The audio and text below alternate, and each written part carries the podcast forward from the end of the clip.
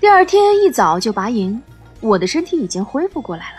我吃人家住人家的，所以就想帮个手。可是我的实践能力跟理论水平真的不能比呀，又听不懂，在收拾帐篷的时候就帮了不少的倒忙。好在那群男男女女都很和善，搞砸了也不说。当然，就算说了我也听不懂。他们为了方便我这个多出来的人，空出了一匹骆驼给我。可是我的汉服袖子宽大，到脚踝的裙角扯着，根本上不了骆驼。以为会穿越到秦汉，所以我就一身典型的汉代裙服。我看着中看不中用的裙摆，对小和尚扯了一个苦笑。哎，他温和的笑笑，对那个年纪大一点的女人叽叽咕咕的说了一通。不一会儿，就拿来了一身他们的服装。我穿上衣服有点大。没办法，谁叫这些人身形普遍大码呢？左肩窄袖，右肩裸露，袍子到膝盖，前开襟儿，下面是灯笼裤，及膝的高筒靴，呵呵，还挺时髦的。汉代女子谁敢穿露肩装啊？最重要的是，上下骆驼真的很方便呀。清晨的沙漠还是很冷的，小和尚体贴地给我拿了一块披巾。我数了数。这支队伍一共有近六十人吧，连我在内只有五个女人，除了那个小和尚，其余五十几个男的都是军人的模样，配有重袖器、长长的佩剑。看他们的神态，都以那对出家的母子为中心，我还真有点纳闷儿。就算是见过带侍从的和尚尼姑，也没见过带一小支军队的和尚尼姑呀。再看他们举手投足间那股抹不去的气度，这两个人的身份啊，肯定不一般。由于小和尚是一群人里汉语水平最高的，他的美女妈妈汉文远不如他，我就经常跟他骑在一起探听情况。沟通虽然艰难，但还是了解了不少情况。我问他知不知道中原汉人的王朝是谁在当家做主，他想了半天。发出一个类似于“亲情”的音，那应该就是秦了，肯定不可能是清嘛。专家组说，这个穿越机呀，只能对两千年左右的时间产生共鸣。我又问他哪里学来的汉语，他比划了老半天，我明白了一部分，是两个汉人师兄在曲子的时候教他的。小和尚腼腆地说，他只学了几个月，而且啊。已经五年没讲过汉语了，所以讲得很差。我吃了一惊，他看上去怎么也不可能超过十六岁，那说明他是在十或者十一岁时候学的喽。那么小的年龄，五年没讲啊，还能有现在的水平，记忆力还真的是不凡。我大学选修过德语，两年不碰，现在只记得 i s l u b d i s h 我爱你的意思。你让我跟德国人对话。肯定是鸡对鸭讲。由于降落在大漠里，我能想到的地方不是西域就是蒙古，所以我再问小和尚知不知道丝绸之路，他没听懂。但当我解释丝绸茶叶从中原汉地卖到大食、波斯、大秦，也就是现在的阿拉伯诸国、伊朗、罗马的时候，他就开始点头了。他说曲子就在这条路上。听他这么一说，我好像看到了希望之光。之后我拼命回忆跟丝绸之路有关的所有地名：燕齐、鄯善、疏勒，就是现在的新疆喀什地区；楼兰、和田，现在的新疆和田；南昌，现在的新疆吐鲁番地区；还有乌孙，现在的新疆伊犁地区和敦煌。有些他想一想，回应我一个类似的发音。有些却很茫然。当我说到秋词时，我突然停住了。曲子，秋词，秋词，因秋词，现在的新疆库车，这两个发音好像哦。它该不是丝绸之路上文化最发达、最举足轻重的国家？秋词来的吧？我看着他再念一遍秋词，他想一想，点点头，指指自己。天啊！我终于搞明白自己在哪里了。我穿到了西域，秦代的西域。那么，我碰上的这群秋瓷人就是吐火罗人。记得读过资料说，秋瓷人的祖先是大月氏人，又称吐火罗人，长颅、高鼻、深目、薄嘴唇，而且是白皮肤，是原始印欧人种。吐火罗人在公元前一千年结束流浪生活，在库车、焉耆、吐鲁番一带定居下来。我在新疆旅游的时候去了不少博物馆，最有意思的是那些干尸，三千多年前的干尸依旧保存完好，脸型上很容易看出欧洲人的特点。最有名的就是楼兰美女，不过大概是因为秋瓷位于丝绸之路的要冲，各种人种杂居。混血而成的秋瓷人比现在的印欧人种脸更圆一些。兴奋之后，我马上沮丧起来。秦代的西域记载寥寥，只有《汉书》有个《西域传》啊。汉人记忆中的西域历史是从汉武帝开始的，张骞通西域，和亲乌孙，驻军屯田，跟匈奴你争我夺了几百年。不过知道了我到的时代是秦，还是很期待的。我得赶紧到长安去，说不定能碰上秦末那场大动乱，见识一下那些如雷贯耳的人物。于是乎，我再次表达了思乡心切，想赶紧回长安。小和尚沉思一下，说：“可以安排，不过啊，路途遥远，要一年才能到，并且战乱纷飞，很是凶险。”啊，已经开打了。哇塞，那我更不能耽误了！我开心的连声说：“哦，没关系，没关系啊，好棒，好棒啊！”他奇怪的看着我，深灰的眼眸中满是诧异。我真的不知道该怎么跟他掰，一个女生为啥对战争这么感兴趣？只有呵呵的傻笑。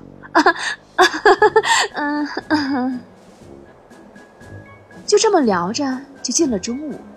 秋天的正午阳光仍是火辣。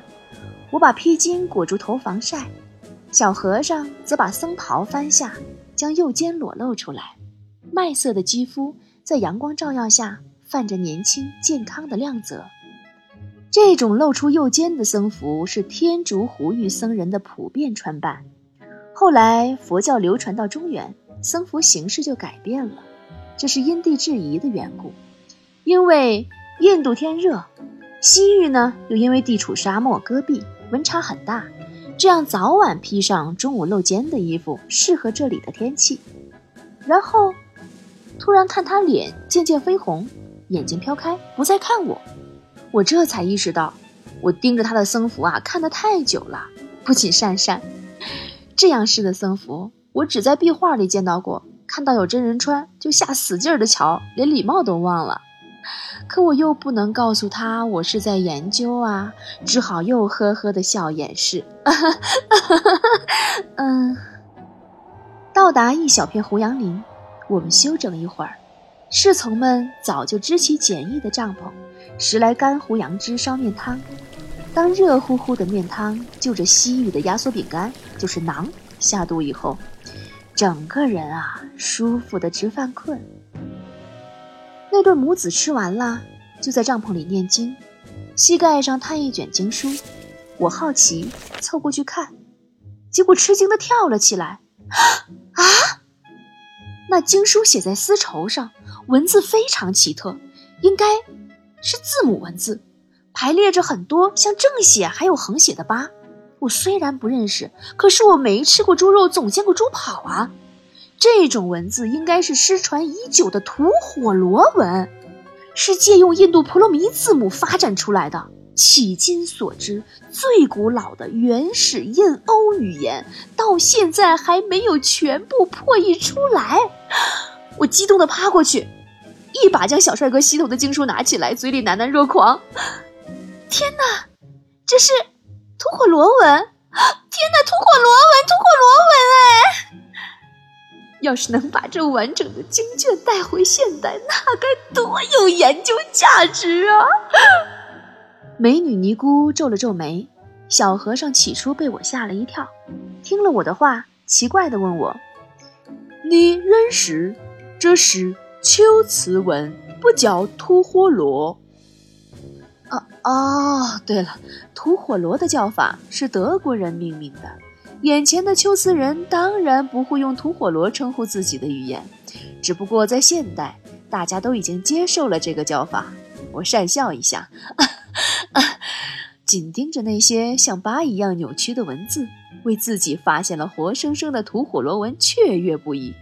我是研究历史的，能重听已亡诗的语言，这个历史价值有多大，简直不可估量啊！为了能破译已死的文字，有多少语言学家倾尽一生在残纸故堆中寻觅呀？十八世纪，法国的商伯良破译埃及象形文字，解开了几千年的谜团，结果青史留名。而目前解读出的吐火罗文并不完整，所以，如果我能读吐火罗文，我一把抓住小和尚宽大的衣袖。求求求求你嘛，教人家吐火罗哦，不，不是那个啥，那个秋瓷文嘛。他先是一愣，然后答非所问：“你认识汉文吗？”换我发愣了，我我当然认识啊。他转过头跟美女尼姑讲了一通。美女尼姑看了看我，回他几句，两个人叽叽咕咕的讲话，让我心里越来越没底。正担心可能会遭到拒绝的时候，看见他回头对着我，深灰的眼眸中带着些许顽皮的笑意。我可以教你，不过你要教我汉文。啊，原来是等价交换，这样也好。当然可以呀，不过我对佛经不熟，但是教个汉字啊，讲《论语》呀，《诗经》《左传》《战国策》啊还行。我是学历史，不是学佛学的，佛教史还能讲点儿，但具体到经律论佛教三藏，那我可是七窍里通了六窍，一窍不通。现在真的有点后悔。早知道穿过来会跟僧人为伍，我就应该多做点佛学方面的功课好了。不用佛经，你说的那些就可以。他看起来很开心，眉梢眼底尽带着暖暖的笑。突然想到，中原的佛经都是从梵文、胡语各国文字翻译过去的，他一个秋瓷僧人。用得着向我学汉语的佛经吗？汉僧向他学还差不多。那天还发现了一些有意思的事儿。这对母子在中午那顿过后就不再进食，古人只吃两顿饭，僧人则更为严格。我记得僧人的确是过午不食。向他打听，他用还不熟练的汉语告诉我，戒律规定，从早上到中午这个时段可以进食。超过中午，一直到第二天的早晨就不能再进食。而定这条戒的原因，是因为一位佛陀弟子在傍晚时起食，由于光线不明，一个孕妇以为他是鬼魅，惊吓过度而导致流产，所以佛陀才制定此戒。但是对于生病的人或者劳动的人，为了维持体力，必须要进食，所以还是可以用晚餐的。我点点头，心想，佛陀时代呀，多半是禅坐，体力消耗不大，所以过午不食没有关系。但佛教传入中国以后，僧人都是吃晚饭的，是因为在中原，僧人大多要在田里劳动，所以修改了这条戒律。可见，在不同时期、不同地点，因地制宜的改变戒律，也体现了佛教的灵活性。难怪佛教能经历两千多年而不衰。观察了他们吃饭，再看喝水也很有意思。侍女们用一个网兜一样的东西先过滤，然后才递给他们。我刚开始以为沙漠里取的水有杂质，盐碱味比较浓，所以需要过滤一下。但是看到侍女们自己喝的水却无需过滤，便有些奇怪。他再磕磕巴巴地向我解释，僧人喝水是要过滤的，是为了防止喝水的时候把水中生物一并喝进肚子，造成无意间的杀生。所以按戒律规定，僧人必须随身携带过滤网，不带滤网不得离开居住地超过二十里。他这一番解释后，我便即刻想起，玄奘在荒无人烟的沙漠里将皮囊里的水打翻，差点渴死。而他之所以会将珍贵的水打翻，就是因为太遵守戒律，要严格过滤水。晚上，我坐在帐篷外的篝火边做考察笔记，把这些见证到的都一一的记录下来。头顶漫天星斗璀璨，在深蓝的天幕中点点闪烁。我在二十一世纪的新疆。也在深夜仰望过这干净无垢的天空。那时的我，也曾想到过，古人是否如我一样，注视过同一片天，而我现在看到的星夜，会是千年后我仰头看过的那片纯净吗？这个问题让我陷入了沉思，却百思不得其解。是平行空间里的两个我。在同时仰望苍穹吗？我，之于我，到底是怎样的一个存在呢？